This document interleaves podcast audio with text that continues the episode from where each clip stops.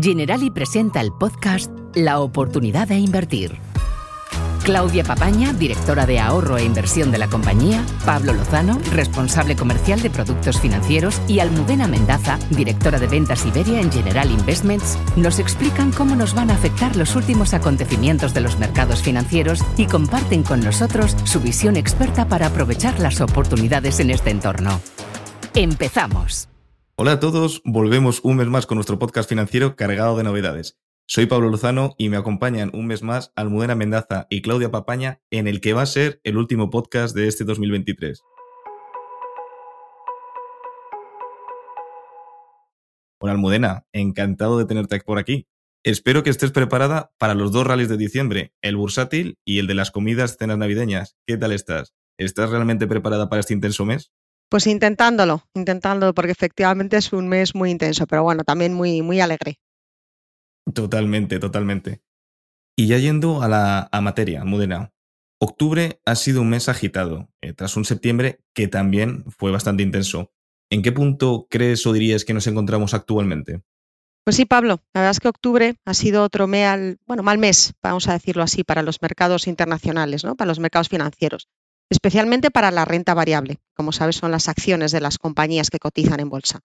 El ataque terrorista contra Israel eh, del 7 de octubre, bueno, pues fue terrible, por supuesto, y ha desencadenado pues otra guerra que se suma a la que ya se libran en Ucrania y Rusia. Hasta ahora, la sacudida de los mercados energéticos, que recordábamos en el mes anterior, pues había sido notablemente moderada, pero las tensiones geopolíticas, que siempre prestamos mucha atención a las mismas, están aumentando los riesgos. Eh, la corrección de los mercados que decíamos de renta variable de los últimos tres meses no ha sido de mucha ayuda tampoco para la renta fija, que son los bonos eh, eh, de, las, de las compañías, ¿no?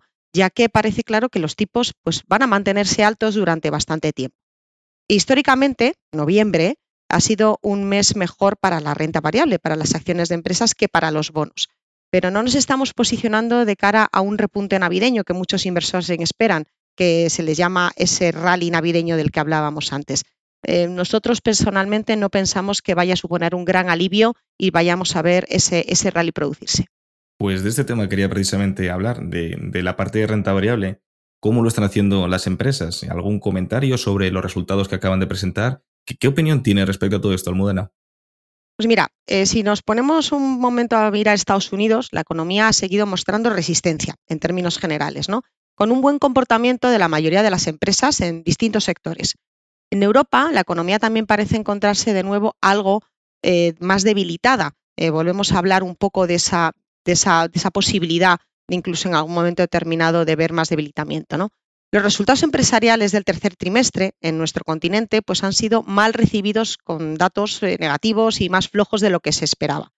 Pensamos que durante 2024 vamos a seguir viendo los resultados empresariales deteriorándose, ¿no? Principalmente pues porque a las empresas, al igual que nos pasa a los particulares, nos va a costar financiarnos más debido al nivel de tipos de interés en los que nos encontramos. Me queda claro. Y volvemos ya al que se está convirtiendo el cuarto protagonista de este podcast, que no son otros que los tipos de interés. A este respecto, Almudena ha terminado el ciclo de subidas de tipos de la Reserva Federal y el Banco Central Europeo. ¿Han tocado techo los tipos a largo plazo o qué podemos esperar en estos momentos? Pues mira, sí, creemos que los datos de los bancos centrales, eh, las, subidas de tipos de interés eh, han terminado por el momento, aunque la Reserva Federal, que es el Banco de Estados Unidos, todavía sigue deliberando qué hacer. En Europa, como hemos visto en la última reunión del Banco Central Europeo, se decidió dar una tregua en cuanto a subir los tipos.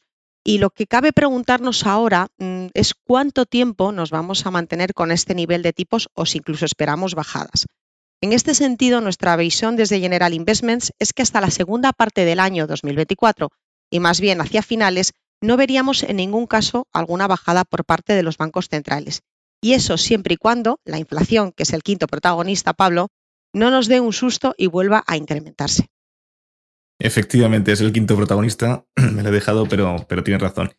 Y me dejo lo más importante para el final. ¿Qué podrías decirnos, Almudena, con todo lo que hemos comentado sobre vuestra asignación? ¿Cuál sería vuestra asignación táctica para este corto plazo? Pues mira, a pesar de que no esperamos ese rally navideño que comentábamos antes, nosotros estamos posicionando las carteras bastante en deuda pública. Nos gusta tanto prestarle, digamos, dinero al gobierno americano, la deuda pública estadounidense, como también la de los países centrales del euro. ¿no? Eh, recomendamos, por tanto, invertir en este, en este activo. Es lo que estamos haciendo nosotros en las carteras. En cuanto a la renta fija privada, que son esos bonos que emiten las, empresas, eh, nos gustan más los que son de calidad de inversión y de sectores defensivos, ¿eh? para de alguna manera protegernos algo más. Finalmente, en renta variable, como decíamos, no esperamos esa carrera significativa, pero aún así mantenemos una postura prudente de cara a final de año y comienzos del 24, buscando obviamente oportunidades de manera más táctica. Antes de dar paso a nuestra siguiente sección, te recordamos que puedes estar al día de todo lo que sucede en los mercados financieros y oír de primera mano la opinión de nuestros expertos suscribiéndote a nuestro podcast. Te animamos a compartirlo. Muchísimas gracias, Almudena, por un mes más traernos tu visión sobre la actualidad financiera. Y escuchándote, a mí me gustaría hablar este mes de lo que llamamos calidad de los bonos o calidad crediticia. ¿Y qué es esto? Pues bueno, la calificación de un bono es una puntuación que las agencias de calificación otorgan a estos activos para medir su calidad crediticia, es decir, la solidez financiera de un emisor de bonos o su capacidad para pagar el capital e interés de un bono de manera puntual. Las agencias de calificación son principalmente tres, Moody's, Standard Poor's y Fitch. Estas calificaciones de bonos se expresan en letras, que cogiendo la calificación de Standard Poor's van desde la AAA, la calificación más alta, hasta la D, que sería la calificación más baja. Las distintas agencias utilizan las mismas letras en sus calificaciones, aunque recurren a diversas combinaciones de mayúsculas y minúsculas, así como a otros modificadores, para diferenciarse entre sí. Dentro de las clasificaciones de calidad tendríamos el grado más alto denominado grado de inversión o investment grade en inglés, que abarcaría desde la AAA hasta la BBB según Standard Poor's. Y después tendríamos los bonos de gran rentabilidad o como dice en inglés, high yield, que irían desde la W hasta la B-. Por debajo de esta calificación entraríamos en lo, que, en lo que se considera bonos especulativos o speculative grade. Por tanto, la calidad crediticia de los bonos es un aspecto muy importante, como nos has dicho en distintos podcasts, Almudena, y que tenemos que tener en cuenta, ya que nos va a dar seguridad sobre la solidez financiera del emisor. La parte de mercados que magistralmente nos ha detallado Almudena, toca hablar de producto y para ello, un mes más, tengo a Claudia Papaña. Bueno, Claudia, antes de nada, ¿qué tal estás? ¿Has bajado ya el árbol de Navidad o eres de esos que aún se resisten? Hola Pablo y hola a todos los oyentes. Yo la verdad todavía me resisto. En el puente de diciembre empezaré a, a ver qué hago con el árbol de Navidad. Pues yo que tú iría cogiendo la escalera y teniendo la mano que el puente de Navidad está a la vuelta de la esquina, Claudia. Pero volviendo a la parte de producto y a lo que estábamos comentando, estrategias de producto. ¿Cómo podemos aprovechar esta visión que eres de Almudena? ¿Qué fondos tenemos que podrían beneficiarse de esta visión? Sí, Pablo, eh, realmente en nuestra oferta de productos tenemos el producto eh, General y Fondo Selección Flexible, que es un producto que ofrece más de 50 fondos eh, de, todo, de todo tipo de sector, a nivel tanto geográfico, hay mucha diversificación también en el tipo de activos donde se invierte. Entonces, el mensaje principal es que en base a lo que veamos que pasa en los mercados, según, por ejemplo, lo que nos comentaba Almudena, pero también en base al asesoramiento que nos dan nuestros agentes eh, constantemente. En ese producto eh, podemos ir seleccionando los fondos, las temáticas, los sectores, eh, las áreas geográficas donde queremos invertir que mejor se adapten a la que es nuestra visión o la visión que se nos traslada a través del asesoramiento de nuestros agentes y según los horizontes temporales y las necesidades que queremos cubrir.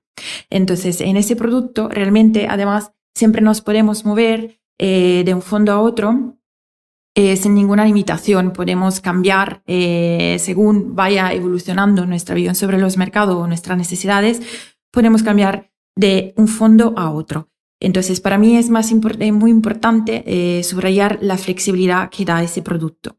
Y bueno, hoy en día, como ha comentado Almudena, somos bastante cautos en general. Creemos que la diversificación es la clave podemos eh, aprovechar y beneficiarnos eh, de los tipos de interés en el nivel que están actualmente, eh, pero yo creo que en general, siempre con una visión bastante em, diversificada y generalizada, para así poder también reaccionar sin tener sustos demasiado grandes y concentramos todo en un mismo activo. Totalmente de acuerdo, la diversificación es clave. Y me gustaría también preguntarte, Claudia, no ya por los nuevos inversores, que muchas veces nos centramos en ese nuevo cliente, sino también por aquellos clientes que están ya invirtiendo con nosotros. ¿Tendrían posibilidad de aprovecharse de estos comentarios que nos traslada Almudena y cambiarse a estos fondos que comentamos? ¿Cómo lo podrían hacer? Sí, por supuesto. Eh, realmente en todos nuestros productos, en el fondo eh, selección flexible hay más fondos, pero en todos nuestros productos siempre se puede cambiar eh, de opción de inversión, se puede cambiar de fondos cuando están disponibles más de un fondo. Entonces, siempre se puede hacer, no hay limitaciones. Lo importante es hacerlo eh, tras hablarlo eh, con, mm, por ejemplo, un agente de Generali o con alguien que nos dé un asesoramiento profesional según siempre nuestras necesidades nuestros horizontes temporales, nuestro, nuestra preferencia hacia el riesgo, tener más o menos riesgo. Entonces, siempre se puede hacer, pero lo importante es hacerlo de forma siempre muy bien ponderada, pensada y no en base a, mm, digamos, decisiones demasiado rápidas, porque igual nos dejamos llevar eh, por, el, por, por el miedo, por lo que vemos que está pasando, pero sin ponderarlo bien. Totalmente de acuerdo, Claudia. Si, si antes mundo decía que, que, el quinto protagonista de la inflación, yo creo que el sexto protagonista del año es el largo plazo que siempre hemos comentado.